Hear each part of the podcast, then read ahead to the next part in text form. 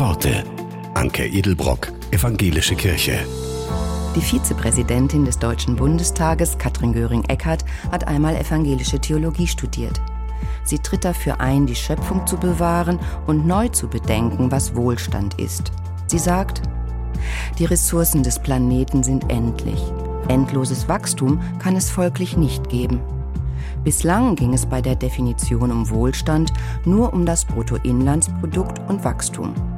Künftig wird für Wohlstand auch entscheidend sein, ob ein Land eine gute Klimabilanz und ein funktionierendes Bildungs- und Gesundheitssystem hat. Wirtschaftswachstum ist wenig wert, wenn wir ein Klima haben, das menschliches Leben auf der Erde unmöglich macht.